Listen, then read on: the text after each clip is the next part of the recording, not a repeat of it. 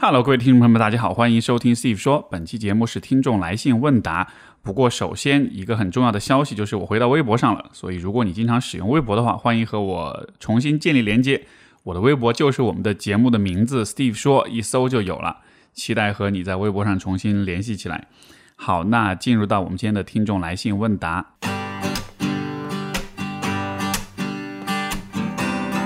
欢迎收听 Steve 说，和我一起拓展意识边界。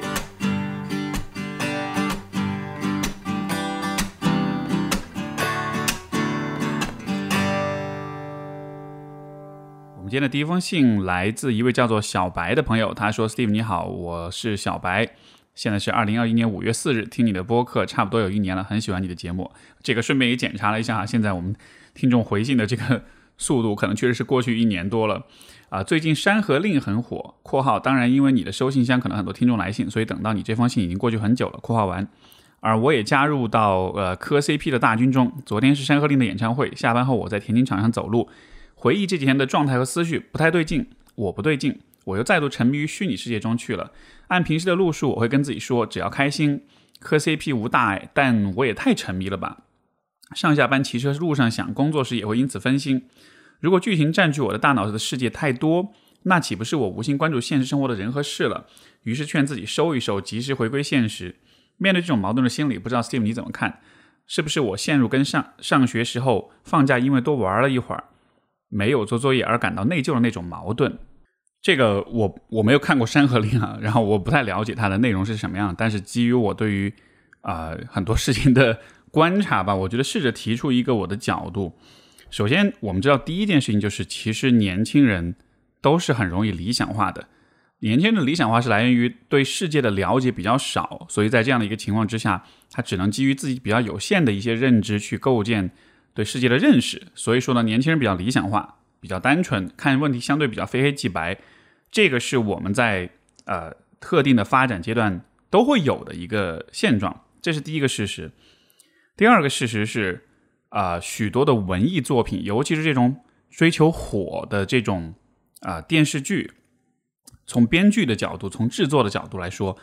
为了让尽可能多的人理解，让尽可能多的人投入。认同啊，有这种看得很舒服的、很爽的感觉，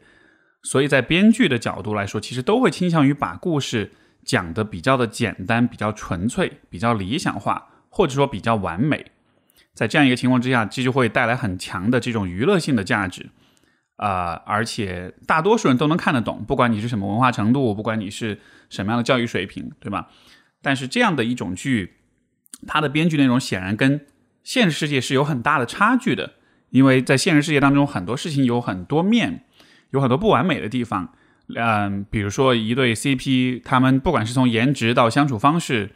到他们相处过程中发生的很多故事，都会有很多磕磕绊绊的东西。但是呢，当一个剧它为了从这个制作的成本的角度，从叙事的角度来说，它可能不会省略很多的细节，很多的真实世界里面会发生的各种各样的矛盾啊什么的，它只会把。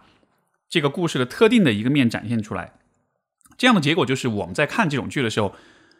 我们所看到的那个剧中的虚拟世界和现实世界当中其实会有很多的差距。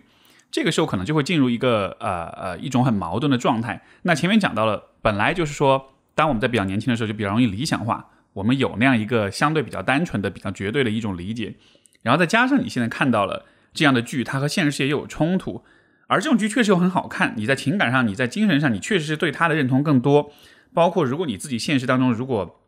就过得很不开心，或者说有这样那样的一些困扰的话，这样的一个情况之下，我觉得我们会很容易更认同、更投入到就是电视剧的那种虚拟世界里面去。而且其实这样一个现象，我觉得不光是现在，其实每一代人、每一代年轻人都会有类似的情况。比如说在呃。我那一代的年轻人，我们在二十多岁的时候，最普遍的问题就是网瘾，对吧？那个时候可能电视剧还没有这么的火，真人秀、综艺什么还没有那么火，所以那个时候主要就是有很多网络游戏刚刚出来嘛，所以很多人沉迷在网游当中。那你看，网游其实也是一个非常理想化的一个世界，在这个世界里面，你只要付出就会有收获，对吧？你只要打怪就会升级，就会拿到装备，它的逻辑总体来说是很简单的。相对之相比之下，在现实当中，你努力学习不一定成绩会好，而且。就算成绩好了，别人也不一定会喜欢你，就是会有各种各样的现实跟理想之间的那种差异跟冲突。又比如说，再早一代，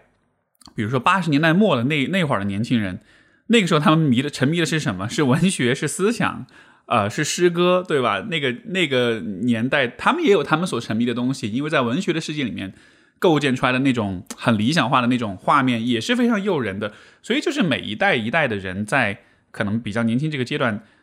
都会发现，都会逐渐的开始发现，他们眼中理想的世界和他们面前现实的世界之间有差异。而这个时候，当这种差异带来了困扰、带来了挫败、带来了啊不适的感觉之后，也都会本能的想要在某些完美的虚拟现实当中去逃避、去沉迷。所以这个现象，我觉得其实并不是那么的呃不可理解，甚至某种程度上，我会觉得我们都是需要一点这样的。啊，精神上可以去逃，可以逃向的一个角落的，因为不然的话，我们在太过辛苦、太过困扰的时候，就好无处可逃了，对吧？所以有这样的一种逃避的方式，我觉得这本身并没有什么错。啊，也许你可以做的事情是看一看，在现实生活当中，就是你处理和面对现实的能力如何，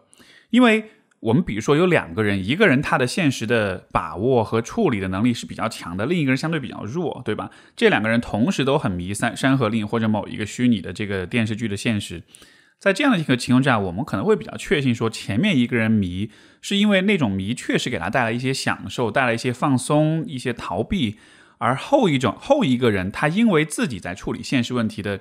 这个层面可能不是很呃有有能力或者有经验。所以他的那种沉迷可能有更大的概率会变成一种，呃，影响到他个人功能的一种沉迷。所以我是觉得，呃，幻想、理想这些，呃，情绪，它其实本来就是会伴随着我们的成长，一直都存在。我们也确实需要以这样的一些想象作为一种支撑。但是呢，成长，这以前我我想起我导师以前说过一句话，他说成，他说 growing up is all about compromises，就是。长大就是 有很多的妥协跟这个挫败的这种过程。我当时那会儿年轻时候听到他说这话，其实很不以为然，觉得怎么是这样的？后来发现确实是这样。但是这种妥协不是说就你就放弃自己的底线或者自己的追求了，而是说你会发现你想象的那个理想的世界要去实现它，那个方法可能没有那么的单一，没有那么简单，反而是一个需要不断的细化、不断的去关注到各种各样的。现实的细节，然后做一点一点的去做调整，去做改变。然后另外，当然还有一个视角，就是说，我觉得我们在消费所有的媒介的时候，不管是电视剧、是抖音、是 B 站、是所有的这些内容内容的时候，也许都可以有这样一个意识，就是一方面我们可以消费跟吸收这些内容，但另一方面我们要想想看，是谁在创造这些内容？他们创造这些内容的目的是什么？编剧们，这个节目的制作者们。他们也是希望收视率，希望火，希望大家喜欢，所以会想方设法、绞尽脑汁的创造出那种非常吸引你、让你沉迷的那种内容，对吧？所以说你在消费内容的同时，你也需要意识到你自己的状态，你自己对这个剧的那种沉迷程度、投入程度，它其实也是一个人为刻意的设定的结果。能够意识到这点的话，当你在看剧的时候，你可能就也许你就会比较有意识去看哪些剧情的设计是。故意设定的一种一些爽点，哪些地方是故意制造一些悬念，哪些地方是让你看了之后，呃，去去再刺激你的想象或者怎样，就是对于这种内容上保持一点这种批判性，这个是能帮我们，呃，保持你在心理上、在情感上的距离的。也许这能帮你就是稍微收一收，然后不那么的沉迷进去。所以我觉得综合一下，其实就是说，现实和理想或者幻想这之间，我觉得我们不需要去做一个取舍跟评判。这两个部分各自有他们的好，也各自有他们的坏。现呃，理想世界是更完美，是更顺滑的，但它会让我们沉迷；现实世界是更复杂，是更挫败的，但同时我们与它的互动会带来更加真实的那种反馈跟满足感。这两个部分都需要存在，我们只是需要去用好它们，在适当的时候去啊，以特定的方式去使用它们，而不是说啊，需要那么的去有那种内疚感，觉得自己好像就脱离现实，就沉迷幻想了。这样子比较平衡一点来看，我觉得会比较好。好，所以这是第一封来信。我们的下一封信来自小吴，他说李老师你好，我是二十二岁的女生小吴啊。事情经过是两年前跨国初恋，他是短期交换生，相相处一周后回国异地。我没怎么被男生示好过，他看着老实且剧情浪漫就被打动了，对未来的考虑很飘渺。后来发现他当时刚和女友分手，然后出国跟我建立恋人关系后，他们又复合了。女生还，呃，女生说她还送了戒指，不过她没有那么喜欢他。呃，他一直瞒着我，否认我的怀疑。我查出来后，联系那女生说了这事儿之后，就把他们拉黑了。呃，二我的状态，一年后取消拉黑，想结局，想让结局更和谐，也想啊看到他，也想他看到我过得很好。后来发现那女生很久以前给我发消息说，她真的喜欢我，但是我还是不能接受出轨。最近她从社交平台联系我道歉，私戳我回应的状态。我跟他说不接受出轨，事情过去了，但不会成为跟他成为朋友。他说他理解，但还是。给我发消息，我一般会看但不回回复。呃，三疑问：我是对美好的回忆还有一丝留恋吗？还是享受那种被前任看的呃看到过得好呃过得很好的胜者快感呢？我应该如何处理这个问题呢？我觉得这个地方有一个关于分手的悖论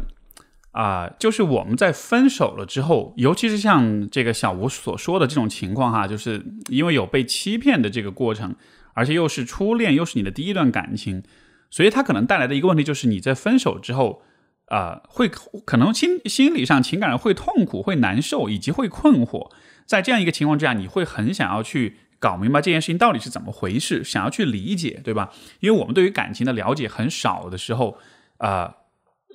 就是就是亲密关系对我们来说是一个未知的东西，而我面对未知的东西，我们本能的会有一种想要去搞明白、想要去解释它、想要去把它翻个底底儿朝天的这种冲动。但是与此同时呢，因为我们对亲密关系这样的事情的理解，因为亲密关系很复杂，我们对这种事情的理解是需要建立在许多的经验之上的。当你的经验比较少的时候，你就不太能建立起一个相对比较完整、比较完善的一个理解的框架。而没有这个理解框架，你可能就没有办法很全面的去理解这个关系到底怎么回事。所以结果就是在这种情感经验比较少，然后又被骗了的情况之下。你分手是因为你想要保护你自己，但是分手之后，当你很困惑的时候，你就想要反复的去通过之前的这个关系去，啊呃，去建立你对亲密关系的理解。就这就像是一个我们大脑里需要去为亲密关系建立起一个模型，但要建这个模型，你需要不断的去采样、采集数据。但现在你唯一有的数据就是之前这段关系，所以说在分手之后，你可能会一直想要去。有点跟这个前任有点来往，有点纠缠，或者想要去想这个事儿，我觉得有可能都是因为这样一个原因，就他和你呃不一定是胜负欲，也不一定是呃对这个人还有留恋，而更多的是说你想要去理解这个经验，但是你能够借鉴的经验也就是这个关系本身，你没有其他的经验可以借鉴，所以这样一个情况之下才会比较容易有这种好像一直有点想着，一直有点没有忘掉的这种这种感觉，然后你把它理解成了一是是留恋。呃，这样的现象我就很很容易理解，因为为什么我们经常会说，就是初恋是令人难忘的，对吧？其实你想想看，在我们一生所经历的恋情当中，初恋从质量上来说，可能是相对来说比较比较差一点的，因为那个时候你和对方可能都比较青涩，比较没有经验，相处的时候很多问题会处理不好，对吧？到了后来，当你更成熟的时候，其实你的情感体验会更好一些，亲密度也会更强一些。两个人的自我认知，两个人的交流能力，其实各方面都会大大的提升。所以初恋从从这个关系品质上来说，从实际的亲密度、信任度上来说，可能不一定是最理想的。但为什么我们会有这种感觉，觉得哇，初恋特别难忘的？就是我前面所说这个原因。你的难忘不是因为这个关系本身品质真的那么的好，而是因为你在缺乏经验的情况之下，你就会紧紧的抓住那些你仅有的经验，借着这些经验去理解你所经历的事情。而我的建议就是，第一，你可以忘掉这段关系，没有关系的。就是这这并不是一个典型的一个经历啊，因为现在你的重点不是说要去搞清楚这段关系里面到底发生了什么，而是你看看这段关系里的哪些场景、哪些事情是有助于你在未来去和其他不同的人交往的。呃，比如说你在处理这个呃这个他出轨发现对峙他这个过程。这个过程，这一个模块的经验或许就是有用的，因为以后当你要去对峙对方的各种各样的事情的时候，你可能就可以看到你自己的表现如何，你的表达能力，你的处理处理问题的方式如何，对吧？啊，第二就是这个他的这种表示、这种示好，然后这种呃呃呃看着老实，然后你被打动，这个被打动的过程其实也是很有意思的，就是我们会被什么事情打动，我们如何被打动，以及被打动了之后我们又做了哪些选择。比如说被打动了，那我就完全的彻底的信任这个人了吗？还是说被打动了之后，我就会愿意开始和他去交往，但是我并不完全信任他，我还是需要在呃交往的过程中一点一点的去打开自己呢？就这个地方也是一个呃，也是一个很有趣的呃很有用的一部分的经验。所以我觉得你可以做的是从你这个关系的经验里提取出那些模块化的可以放到其他关系里的啊那样一些那样一些部分。这些部分是对你最有最有价值的，因为未来你还用得上。至于这个关系中具体的一些问题，呃，他是交换生的问题，他后来又怎么联系你？我觉得这些东西其实可以忘掉，可以不管它，就并不是那么重要。因为未来你会有新的伴侣，而这些新的伴侣，他们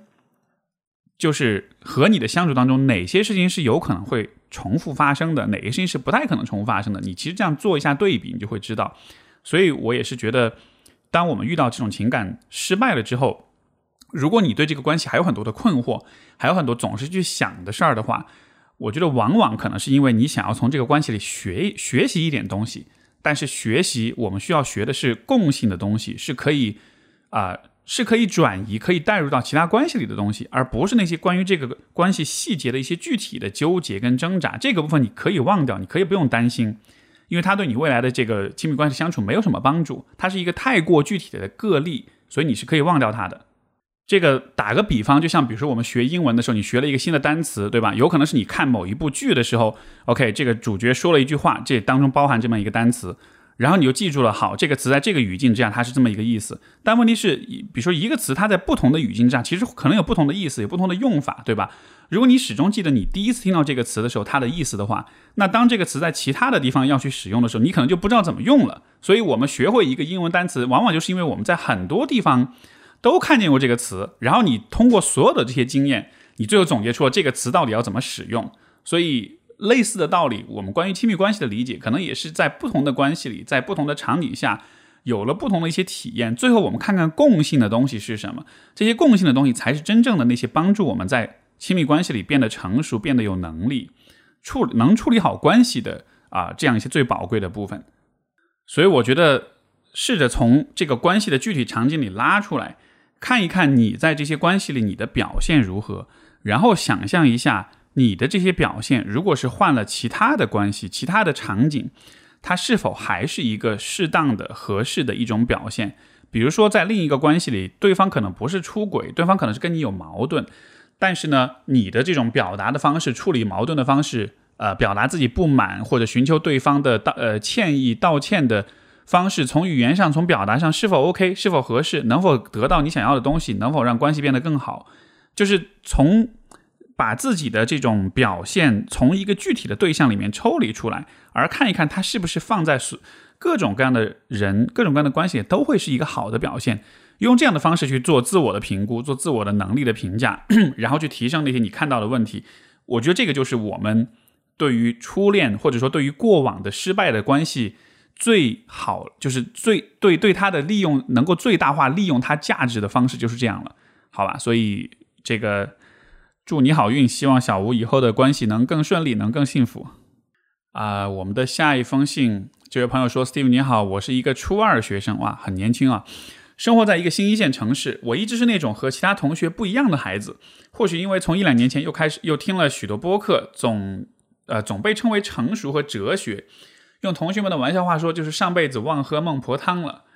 啊，写信给您是因为我的朋友最近几周没来学校，借口发烧和胃疼，但班主任单独找到我，告诉我是抑郁和厌学。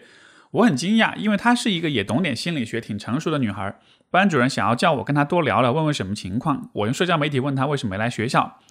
她的回答是得了绝症，娶不到老婆就会一直发烧。啊，括号他是女同女同性恋，但是因为没喜欢过别人，还没完全确定。啊，我是男生异性恋。括号完，他的学习成绩也不错。能考上市里排第三四名的高中，学习对他来说好像没有太大的压力，但他好像不明白自己的理想是什么。他挺喜欢心理学、社会学的，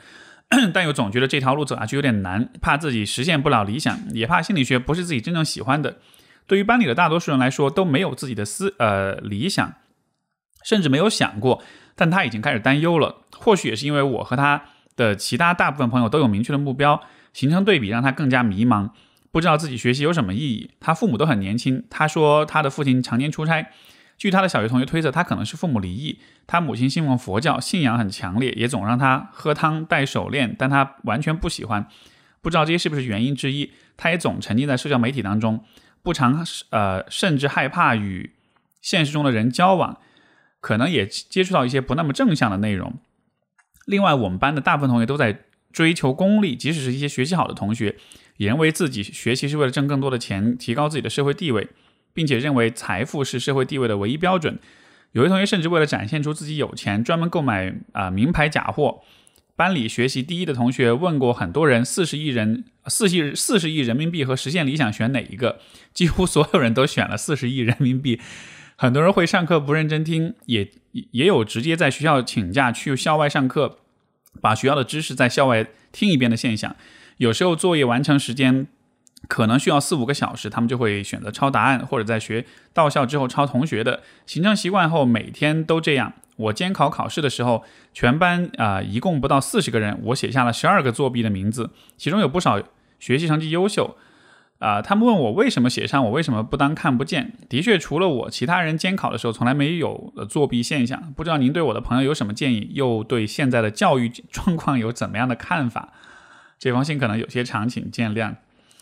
啊，确实提出很大的一些问题，而且我我很感谢这个朋友的分享啊，也让我了解到现在就是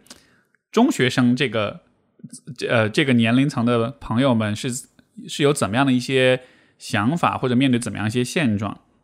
我首先想说的是，如果就是啊这位来信的朋友，如果你被同学们认为是很成熟、很哲学，或者跟别人不一样什么的，就这一点关系都没有，因为这就是你。啊，我在小的时候也是这样的，只是我可能不太表达，但其实跟别人就是很不同的。这种不同，这种格格不入，它并不是一个不好的事情，甚至是我想起这个，就是啊，就是 Kevin Kelly 凯文·凯利哈，他一个很出名的一个作者，就是他说过一句话，他说你在小时候那些让你啊让你特别怪的那些东西，在长大了之后就有可能让你变成一个了不起的人，所以。我觉得尽可能去保护跟保留你的这种特别之处，因为最在我们在年轻的时候，我们总是在玩同一个游戏，挣钱的游戏、考试的游戏。但当你真正成长，当你长大，当你把这个游戏玩完了之后，你接下来要玩什么游戏呢？那个时候你就需要更深的、更内在的一些东西来指导你。所以，如果你是不管是成熟也好，是哲学也好，还是跟别人不同也好，这一个部分才会是到后来去指导你人生的部分。所以，千万千万不要。因为别人的不同的看法而就失去这个部分。然后至于你提到的这个你的这个同学他的这种困扰，包括你所观察到的，比如说大家的这种功利啊什么的，啊，我我只能说这确实是这个时代所带来的一种很大的挑战吧。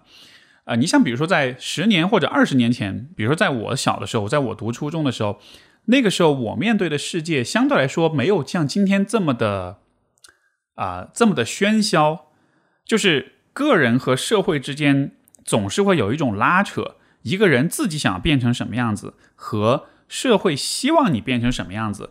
这是两个不同的声音。这两个声音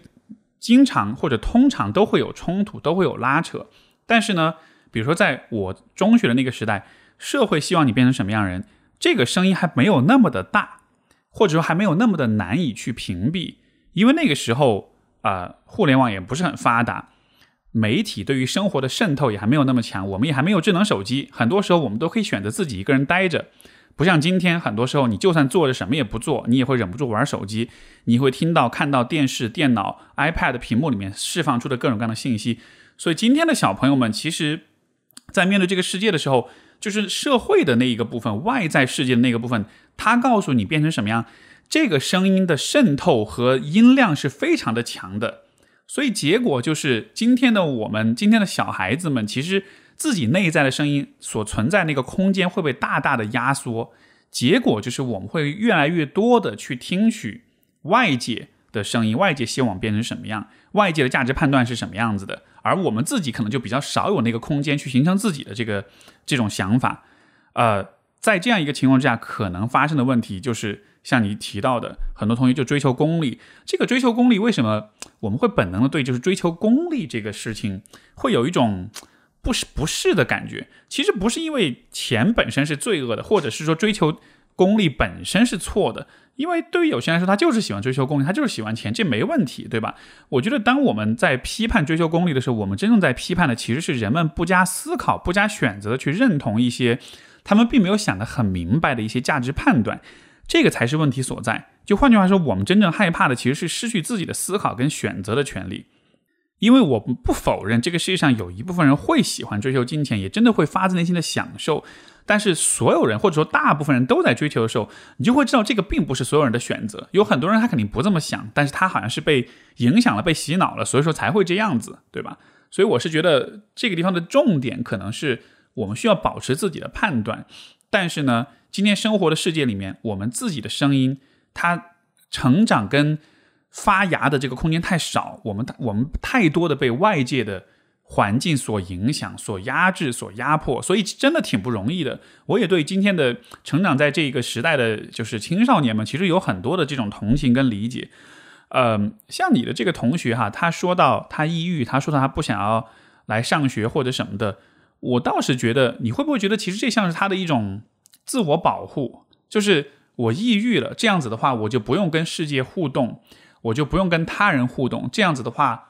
我就可以暂时屏蔽掉一大部分的来自外界的信息、要求跟压力，啊，从而我自己就有我自己的一个思考、跟感受、跟体验我自己的空间。像你所描述这个情况，有点像是那个徐凯文说的哈，空心病，就是今天很多的青少年，好像对于自己的未来，对于自己的人生，有很多的不确定，很多的这种无意义跟虚无感，就好像他不知道自己想变成什么样的人，就好像是他们都会把注意力放在他们的迷茫跟虚无上面，而不是在真的在现实当中去做点什么。我觉得在这个意义上，也许这也是一种一种。有必要的，甚至可能是一种心理健康的一种表现。就是当我意识到我心里面，我实在是太缺少了空间去思考，去和我自己相处，去形成我自己的判断的时候，这种时候我当然就会想要从现实当中退出去，对吧？我当然就想要去回避和他人、和世界，啊，包括比如说和网络有太多的这种这种互动，然后我真的是需要时间去想我自己想要什么。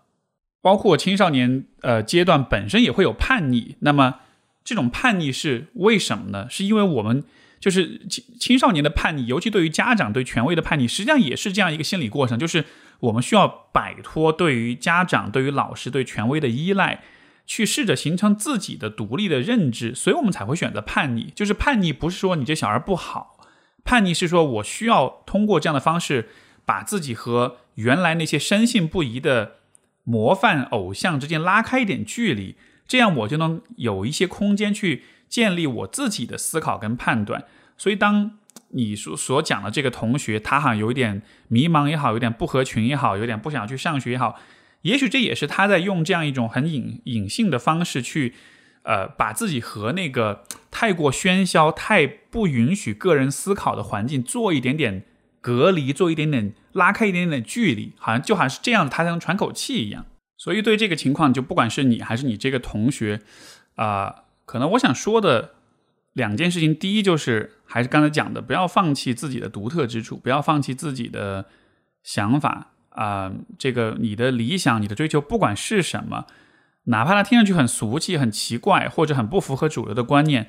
但是只要你所想要的东西，它的。就是当你知道这个想要不是一种别人都想你才想，而是你自己发自内心的有那种兴趣、有那种渴望的话，那就坚持这个部分，因为这个部分在现在这个阶段会觉得是一个很模糊、很有点站不住脚的感觉，但是未来它会越来越明确，会越来越清晰，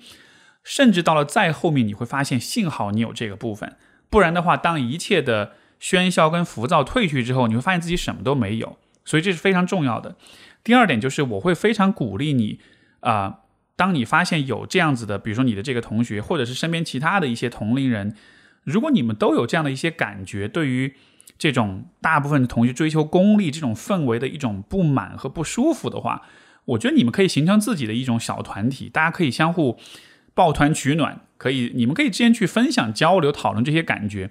然后去聊一聊关于你们各自的一些想法跟困惑，而且不用因为今天没有得到一些明确的答案，或者是就像你说的，他好像有点迷茫，不知道自己学习的意义是什么，不用因为找不到这些答案而感到困惑、感到困扰，因为这个阶段就是就是这个阶段的必然，就是找不到答案，就是不明确、不清晰，因为因为你们很年轻，因为你们对于世界、对于自己的理解还太少，但是没有答案不代表这种疑问跟这种困惑本身是错的。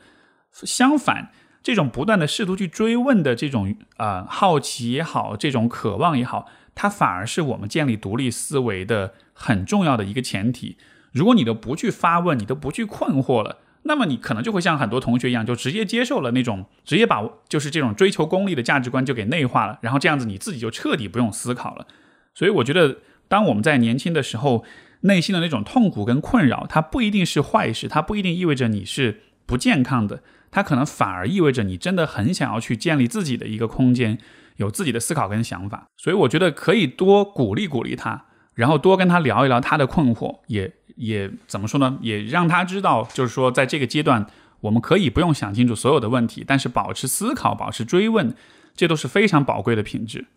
哦，对，然后我还有一个感叹，就是虽然这个朋友是，呃，这是一封来自初中生的信啊，但是我不知道很多听众朋友们会不会有这样的感觉。其实 我们在长大之后也会继续面临这样的问题，就是就是这个世界在告诉我们你应该成为什么样的人，那种外界的压力就真的很大，而且你会有一种如果我不这样，我就会跟大家变得不同的这样一种压力，对吧？但是呃，我还是始终坚信，就是我们需要有独处跟发呆跟自己想事儿的这个空间，而且应该多一些。今天我们的我们闲不下来，我们害怕自己没事儿做。我们就会找各种各样的娱乐，各种各样的有意思、好玩的东西去填充自己的时间。但是，那种无聊的、没有想什么、那种放空的、什么也不做的状态，其实非常非常的重要。呃，忙碌的现代的都市人，可能还是有的时候需要有一点这样的习惯，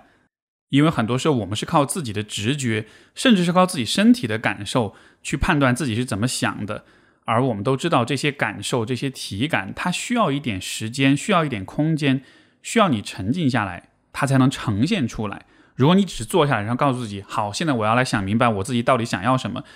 可能你很难得到答案，因为你的身体、你的、你的情感，包括你的潜意识的部分，要能够发挥作用，要能够呈现出来的话，真的是需要一点时间，需要一点耐心，也需要点专注的。就对。读完这封信之后，我也想了很多。我觉得这是一个呃，特别感谢这位朋友的提出的这些问题。虽然很年轻，但是有自己的想法，也提出了一些我觉得生活当中一些很本质的问题，所以挺棒的。谢谢你的来信。好，我们下一封信来自一位没有署名的朋友，他说：“Steve 老师你好，我最近情绪波动比较大，一直很困惑，有时觉得自己心理上有问题，有时又觉得没有。啊，最近遇到一些事情让我消化不了。”因为原生家庭的问题，我的童年在我记忆当中全是父母打闹争吵。后来他们终于受不了彼此，啊，在我小的时候选择了离婚。可能是真的很痛恨彼此，所以并没有选择以一个和平的方式结束结束这段关系。他们选择起诉离婚，但是他俩都不想要我。最后还是妈妈不忍心，她选择让我跟着她生活。离婚后，妈妈不准我跟爸爸这边走动，所以我在成长过程中的父亲角色一直都是缺失的。妈妈一个人带着我，只要我有不听话，听到的最多的就是妈呃，我妈妈带着我有多不容易，我有多不懂事。如果我有情绪哭泣。啊，他就会对我说我没出息，可能他失败过，所以他处处要求我吃饭、说话、做事全部要按照他的要求来。但他总觉得我哪里都不好，不是他想要的。在我印象中，好像妈妈从来没有鼓励或者表扬过我，可能是因为这样，我很不自信，有时甚至有点自卑。在外界的眼中，我一直是一个没有烦恼、每天很开心的人。但是我是一个啊啊，特别怕孤独、缺乏安全感、需要陪伴、很敏感。呃，很在乎别人的想法，不喜欢跟人交往，喜欢简单的人。啊，看个电视都会哭很久。我一直觉得我有问题，也尝试和妈妈沟通，但是她并不理解。她总说：“你有什么不幸福？吃好穿好，不就缺少了你呃你父亲的爱吗？有他没他，你不都长大了？”沟通无果，到现在我还是一样没有办法沟通，所以我选择不沟通。我有事情都自己消化，遇到自己消化不了，我就会情绪崩溃，一度呃呃曾经也一度想过自杀。我只是觉得这个世界没有理解的人，爱护我的人。呃，后来我跟大学追了我很多年的男孩子在一起了，每天都很开心，我的情绪在好转。起初的一年都是很好的，但是今年，呃，我跟他沟通之间有很，呃，我跟他之间有很大的问题。这半年他要分手，我狠心接受。后来他又觉得离不开，就这样分分合合。他说我不是他理想中的想要的女孩，啊，觉得，呃，他他觉得跟我说过最多的话 就是沟通不到一起。可事实是，我觉得他并没有和我在沟通。他在跟我沟通的时候是带着情绪的，每次看到他有情绪，我也会很不开心，最后不欢而散。啊，我觉得我们之间确实有问题存在的，但不至于到要离开彼此的地步。我觉得他活在自己的世界里，从不听外界这些跟他不同的想法。他总觉得自己是对的，没有耐心听别人说话。有时候别人说话跟他观点不合，他就会说三观不合。他看到网上一些言论想法，也认为，啊，他认为对的就会改变他的想法。他说他羡慕，呃，一些理想的夫妇夫妇的这种神仙爱情。看多了，他内心就在畅想。其实有些事情很简单，他想的复杂了。现在有时候他一些行为搞得我也呃，我也在自我怀疑，我真的就这么差劲？我现在也不知道如何跟他沟通，想让他听听不同的声音。希望 Steve 老师能帮我解答一下。其实我看到你描述小时候长大这段经历哈，我觉得还挺心疼的，因为这样的一个母亲，她这样的方式对待你。可能从小一直会给你传递出的一种感受，就是如果没有你的话，一切都一切都会很好，他的生活也会很好，对吧？他自己都说过哈，就是要不是因为你什么什么的，很多父母都会说这样的话。那虽然有的时候父母可能是出于呃怨气或者其他一些原因去这样去说，但是给孩子留下的一个印象就是，如果我不存在的话，可能妈妈就会很好。包括你后面也讲到，你想过自杀，就我理解会产生这种这种想法。呃，可能是一个不可避免的结果，因为你的母亲一直在跟你强化这一点，就是要不是因为你，如果不是因为你，他可能就会开心很多。那我们作为小孩子，我们其实也是很忠于自己的父母的。当我们感觉到了父母因为我们的存在而不开心的时候，我们就会讨厌自己，就会希望自己是不存在的啊。这样的情况之下，当然就会自卑，就会缺乏安全感，就会很痛苦。另外一点就是，呃，他处处要求你，什么事情都要按他的要求来。那你看，前面就是母亲传达的意思，就是你要是不存在就好了；而后面母亲表达的意思，就是你要按我的要求来做所有的事情。所以可能带来一个结果，就是你会呃很严格的去要去执行他的这些要求，因为呃这个这可能会产生的一种理解，就站在小孩子角度，就是虽然虽然我妈妈不想不希望我存在，但是如果我全部都按照他的事情去做事的话。也许这样他就会更喜欢我一些，对吧？这个就是小孩子的那种很小的时候，我们会对父母的表达跟言行会形成这样一种很天真的一种理解，我们也会构建出这样的一个想象来帮助自己去支撑自己的内心，去支撑自己在心理上能够存活下来。所以我看到就是在和母亲的相处当中，最后你形成的一个结果就是你在相处的时候，你你你会不去思考，你也会不去沟通。你只是会去去做他要求你做的事情，啊，在和他的关系里，你形成这样一种比较被动的，然后不去表达自己、没有自己立场的这样一个姿态。然后呢，当你走入到亲密关系里的时候，你的你的伴侣其实他也表达出这样一个意思，他也不希望你思考，他也不希望你就是就是就是有太多自己的这种想法，因为你也说了，他是活在自己的世界里面哈，就好像他不愿意去听你的想法。这样的这样的一种姿态也会隐含的传达的一个意思，就是你不要去思考，你不要有你自己的想法，因为这个阶段其实不管是男生还是女生，每个人还都是有自己成长过程中的一些问题、一些不完美啊，所以这个阶段的恋爱本身是会有这样的一些问题的。但是我觉得这里的点是，因为你在小的时候一直成长的那个环境，都是你最终会放弃自己的思考，然后去适应啊对方。去顺从对方，所以当今天你开始自我怀疑，觉得自己很差劲，不知道怎么跟他沟通的时候，这有可能也是小的时候那种画面的一种一那样一个场景的一种重复。你又进入到了一个啊，对方不允许你思考，不允许你有自己的观点，然后你需要想方设法去适应对方的这样一个情况。但是呢，这样的一种适应，从之前我们看到的例子，你跟你妈妈的相处的时候。我们就看到这种事情的结果，就是你会很孤独，会很没有安全感，也没法表达，对吧？各种各样的问题都会产生。所以现在这个关系，如果按照这样一个脚本继续演下去的话，有可能也会达到类似的一个结果，就是你可能在这个关系里会会感到孤独，会感到呃并不安全，也跟伴侣会并不亲近，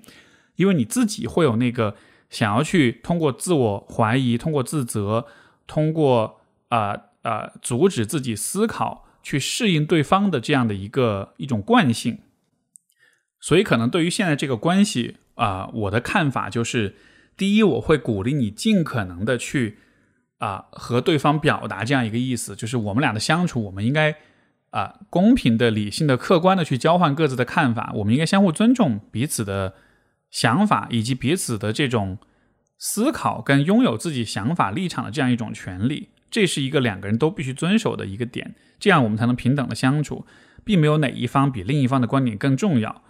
第二就是，如果你一直没有办法在这个关系里得到对方的许可，得到对方的这种呃接纳，去能够拥有自己的想法，包括能够两个人去讨论的话，就是换句话说，如果对方一直在阻止你去思考，去拥有自己的想法，我觉得这个时候对这种关系要非常警惕，因为你自己的那个习惯的那种本能是去适应这样的关系，但实际上你真正需要的是一个人能够能够。允许你，甚至能够鼓励你，更多的有你自己的思考，因为这样子的话，你才会存在，这样你在关系里你才会感觉到你有被看见，有被理解到，就这才是你真正需要的。所以，如果这个关系改不了，如果他就是这样一个人，我觉得也没有关系。大学阶段的恋爱本身有很多的不完美，最后分手了很正常，对对吧？但是在未来的关系里，我会特别鼓励你去寻找一些愿意去聆听你、去鼓励你表达、去和你去讨论，嗯。让你能感觉到你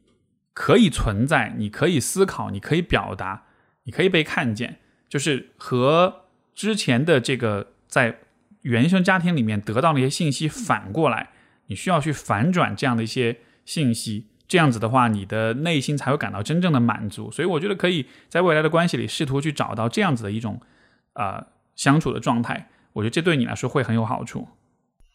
好，我们下一封信来自一位叫 Roe 的朋友，他说：“Hi Steve，四月最后一天在朋友的引荐下认识了你，这段时间都是靠你的音频度过很多个难熬的夜晚。啊，读到你的爱无能是怎么来的这篇文章很有感触，我近年来也是去深挖自己一些问题，并且得到很多解答和启发。我出生在一个传统的广广东客家家庭，家里非常重男轻女，有三个孩子，两个姐姐一个弟弟，我是最大的姐姐。”呃，还有一个年龄与我相仿的堂哥，于是从小到大，呃，都是一个很不起眼的女孩。堂哥总受到大家的关注，大家庭的关注点都在他身上。小家庭里，呃，爸妈在我小时候工作非常忙，对我一直没有放很大关注。既然后来弟弟妹妹出生，我受到关注就更少了。爸爸一直教我要做，呃，做个独立自强的人，不要依赖他人。我六岁开始自己做饭，一年级下学期就没让爸妈接送。念书从来没让爸妈操过心，一直以优异的成绩考到全省最好的高中、大学，再后来到研究生申请到藤校。优秀是会上瘾的，我努力的攀爬高峰，是因为我发现我优秀的时候，我爸妈和长辈才会注意到我，并且给我善意，以至于从小到大，我的我的逻辑都是只有优秀才会值得被爱。直到现在，我也对自己非常的呃 push，优仿佛不优秀就会成了一种罪过。二零一八年藤校毕业的我心高气傲，回国后十分自信会找到很好的工作。然而现实是一次又一次的打击。啊，最记得一九年年末，因为一份工作一个人来到上海，结果被骗得遍体鳞伤。二零年春节我不敢回家，一个人在上海过了一个心惊胆战的春节，觉得自己是个彻头彻尾的失败者，不敢回家与面对家人的眼光。啊，后来上海房房约到期，三月份我就回了家，然后彻底生病了，我得了抑郁症，那是一段很黑暗的时光。索性朋友搬来陪我住，加上运动健身做饭，啊，后来在呃开始上班规律生活，现在算是恢复了，也慢慢找到了自己应对低落的方法，规律的作息和健身。单身三年，这三年从不从不相信爱情游戏人生，啊呃，从不相信爱情游戏人生，再到重拾信心走进爱情，可谓是伤痕累累。啊，被小三、被假身份骗钱等。最近遇到一个很不错的男孩子，我们线上认识，聊了近三个月，同一届，来自同一个城市，有很多共同的朋友和同学。四月中的时候，我鼓起勇气提出，呃，提出在一起的提案，商量了很久，我们还是决定再见，呃，见面再，呃，见面再再承诺。这三个月时间对我而言，呃，宛若林俊杰的修炼爱情。作为焦虑型依恋人格的我。面对这种线上恋情，加上对方又是在投行这种高压行业，每天都要忍着一大堆苦楚和委屈，不敢诉说，怕对方发现。晚上回到家后，靠开着 Steve 的播客治愈心灵。对方总对我呃的示爱视而不见，我一定是那个呃先说早安晚安的人，不敢表达自己负面情绪，只能做对方的小太阳。我知道，呃，对方只能给我这么多，我们现在什么都不是，我也不能要求更多，但还是会经常感到情绪低落和难过，忍不住，啊，讨厌自己忍不住当舔狗，讨厌自己没有办法做一个潇洒的海后，讨厌自己每一个喜欢都过于认真。写这封信除了分享前面的心得，也是希望求助如何不做舔狗，如何做一个成熟的大人。非常感谢 Steve 的时间。我其实觉得最后一个问题非常有意思，你说如何不做舔狗，做一个成熟的大人？但是我不知道你有没有意识到啊，就是你从小一直被父母要求的就是要做一个大人，在一个家庭里，呃，作为一个长女，这是尤其就是作为最大的那个孩子，而且又是重男轻女，对吧？所以，呃，再加上这个你自己也讲到了，就是要优秀好像才能被看见，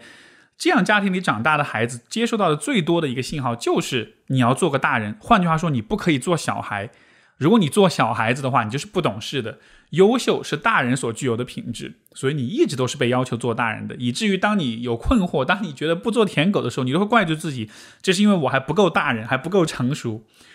但是这恰恰，我认为可能这恰恰就是你在亲密关系里那个困扰的那个原因。我们在亲密关系里本来就需要有可以做小孩子的时候，实际上你的困扰那种。呃，对方的视而呃，对你的视而不见，或者是那种没有办法给你更多的回应，其实你看，这就像是我们在小孩子一样，对吧？在在在自己爱的人面前，希望有那种关怀啊，那种爱呀，那种温柔啊，就这都是我们很小孩子一面在告诉我们啊，我们想要被爱的这种感觉。但是即便如此，啊，你你的对问题的理解是我应该变得更成熟一点，不要那么甜。就就说你面对关系里的失落跟难过，你的。本能的反应依然是要要求自己做个成熟的大人，就好像是这成了一个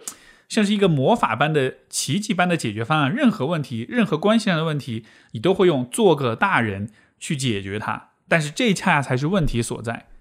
所以我倒是觉得，如果有的选，我其实会鼓励你找一个鼓励你做小孩子的人去 去谈恋爱，因为你在所有的关系里都一直在做大人，从小被强化的那种想法。呃，以至于到了后来，你说你这个生病得抑郁症什么的，对吧？我对这个得抑郁症的解读其实是说，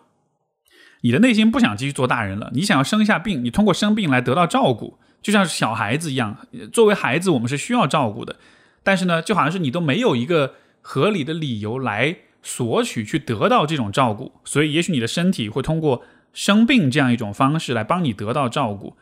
所以说，作为一个成长经历当中非常缺少被照顾。被呵护的这样一个人，我觉得你在恋爱当中需要谨慎的一点就是，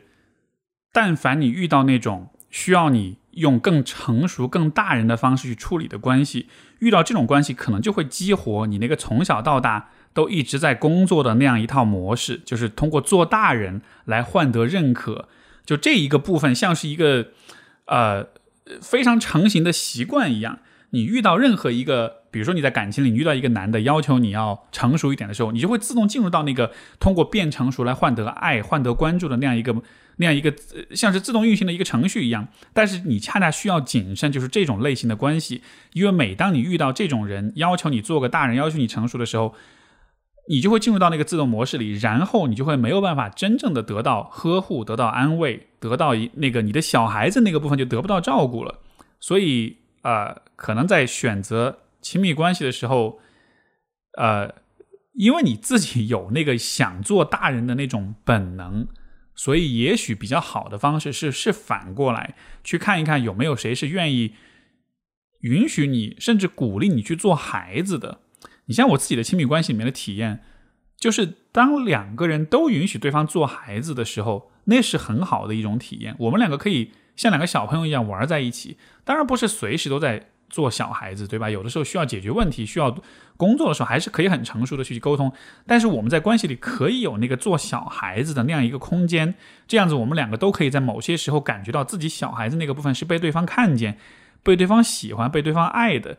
我想，也许这种感觉才是，就是你特别特别能够帮到你，也能够让你感觉到真正被爱的。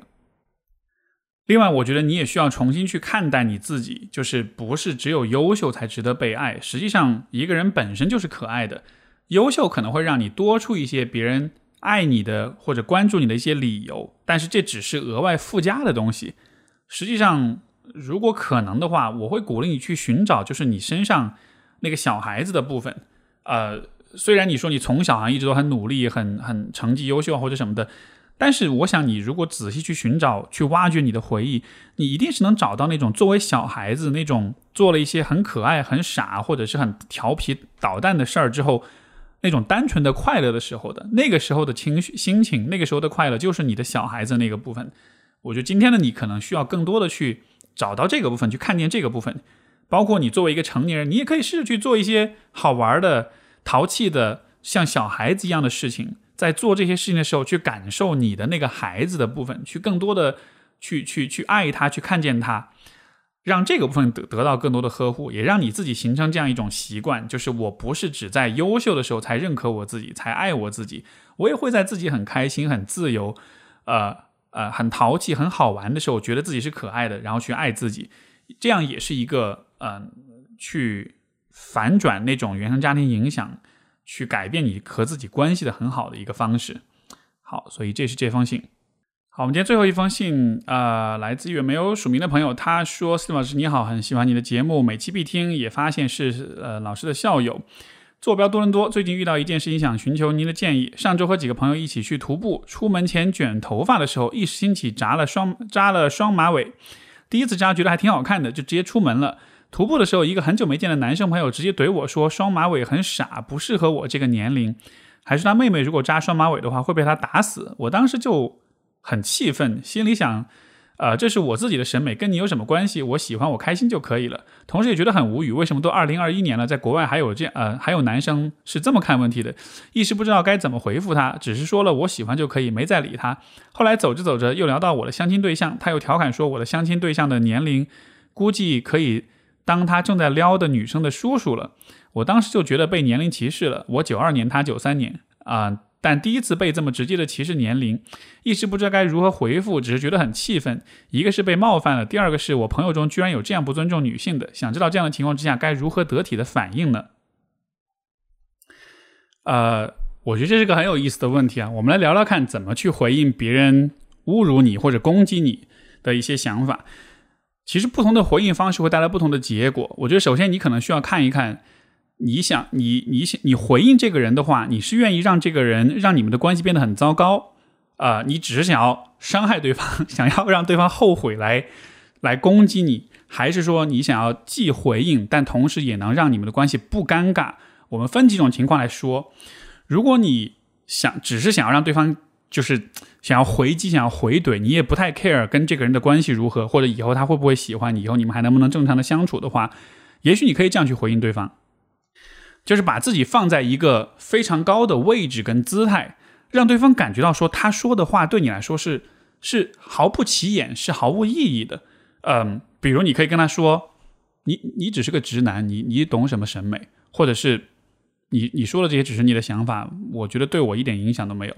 啊，当然具体的语言你可以用你自己的方式去表达，但是你传递出来的意思就是你说的这些话对于我来说完全没有影响，因为你是一个太微不足道的人。啊，这样的方式当然你可以看出来啊，就他会让对方很不爽，而且但同时可能也会让你们就没法继续做朋友了，因为你是站在一个更高的位置上去带着一种居高临下的姿态去回应他、去看待他的，也会让他觉得自己是很不被看重、很不被尊重的。当然，这个从怼他的角度说会很会会比较爽一点。如果你比较喜欢这种类型的去怼的话，也有一个点就是你可以可以提前稍微想一想。嗯，我们平时不太去对怎么回怼别人这件事有太多思考，因为我不太会呃预测到说别人什么时候会怼我们，对吧？但是我自己内心那个小恶魔的部分是觉得这种事情是需要练习的。你提前想好了之后，以后遇到之后，你会有比较快的临场的这种反应。所以这是一个思路，把自己放在很高的位置上去怼别人，那么你就可以想想看你怎么样的方式可以表达出最大化的冷漠，最大化的无所谓。比如，当他在讨论你的相亲对象的时候，啊，觉得什么都可以做他在撩的女生的叔叔了。你想想看，这个时候你会怎么去站在一个很高的位置去回应他？比如说，你可以说：“我我完全不在意同龄的男生给我的任何情感建议，对吧？”就是当你这样说的时候，你就是已经把它放在一个很低的位置上了，让他觉得啊，你的想法对我一点都不重要，我完全不 care，完全不在乎。这是这是比较伤关系，但是比较爽的一种回应方式。你可以设计你自己的方式去回应对方。然后第二种回应方式呢，也会有点伤关系，然后 但是也是会回怼对方比较好用，就是把对方说的话反过来用在他身上。举个例子，比如说他说啊，如果我的妹妹扎双马尾的话，会被会被我打死。这个时候你可以把他这个话反过去对他说，你可以跟他讲说，好啊，当你如果你有天真的把他打死，要不要我帮你报警，对吧？就是用这样的方式去让他让他为他自己说的那个话付出代价。或者比如说什么，就是你相亲对象可以当他在撩女生的叔叔了，你也可以跟他讲说，对啊，那个叔叔应该比你会更成熟、更有钱很多，对吧？用这样的方式让他把他自己说出去的话自己再吞回去，所以这也是一种一种一种思路吧。这种思路要实现，其实就需要你呃能够去听到对方在说什么，然后试着就是他的那个。对你的那个攻击，如果像是一个像是流水的话，你不是逆流而上，而是你顺着他的那个思路去走，然后去去去去把这个流水推向一个不利于他的方向。所以这也是我个人感觉，这是一个相对就是你临场反应如果不太快的话，这是一个相对比较好用的方式，因为你只要顺着他的思维去讲就可以了。然后接下来还有一种方式，相对来说可能不会那么的伤关系，但是依然能够怼回去，其实就是他说了什么的话。你不是回去回怼他这个人，而是怼他说的这个话本身。比如他说你的双马尾很傻的时候，你就可以跟他讲说：“哇，我觉得你这种提供审美建议的方式实在是太太厉害了，或者实在是太有说服力了，对吧？”就是实际上你是在讽刺他的那个表达他审美的那个方式，但你并没有说他这个人本身怎么样。这样子的话呢，其实呃，可能让其他听到的人也会觉得，也会带来一些，也会笑，也会觉得这是一个很好笑的事儿。同时对他来说，也不至于那么的。伤到他的面子，但同时也会让他感觉到说，就是你不要来惹我，我是会回怼你的。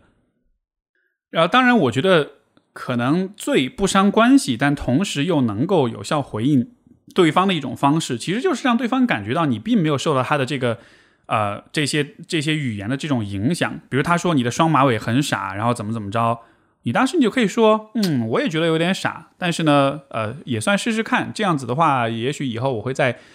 想想看，我以后要不要继续扎双马尾？就是你压根就没有注意到他是在怼你，在攻击你，你只是真的是在呃跟他就是跟他做一个很正常的对话，让他不让他觉得你好像完全没有受到这种攻击的影响。又包括比如说他调侃这个你相亲对象的年龄的问题，可能就你可以保持一个很平静的状态，跟他讲说，就是是的，我其实挺有兴趣去跟稍微年长一些的男性交往的，我然后。这是一种拓宽经历的方式，或者是这是一个很有意思的尝试，或者怎么样，就是压根就不去用一个你又被怼到的方式去回应他，让他觉得他说的这些话完全没有影响到你。这种方式可能是最没那种回击感、打击感是最弱的，但同时呢，它也是最能够保持这个场面，包括保保持你们关系相对比较平和。就是就是这不会给你创造敌人，对吧？所以可能是一种相对比较平和的方式。那你可以想想看，上面这几个思路，你愿意怎么去回应？包括各位在听的时候，你们也可以借助这几个思路去想想看，如果有人跟你们说这样的话，你们可以怎么去回应？这个就是一个需要调动你内心小恶魔的时候，让你自己提前准备好，想出一些那种比较命、比较有攻击性的那种语言，然后看看怎么去使用。但最终，我觉得还是很重要的一个区分，就是你要看你想怼这个人，你想要伤害他，还是你想要让他。还是你想要在不伤关系的情况之下让他停止这么去做，呃，最后这个结果还是蛮重要的，呃，好吧，所以这就是这封信的回应。那么我们今天节目就到这里，也是很丰富、很精彩的一期节目啊，有很多各种有意思的话题，我聊的也挺开心，希望你听着也有用。好，这一期节目到这里，感谢各位收听，我们下次再见，拜拜。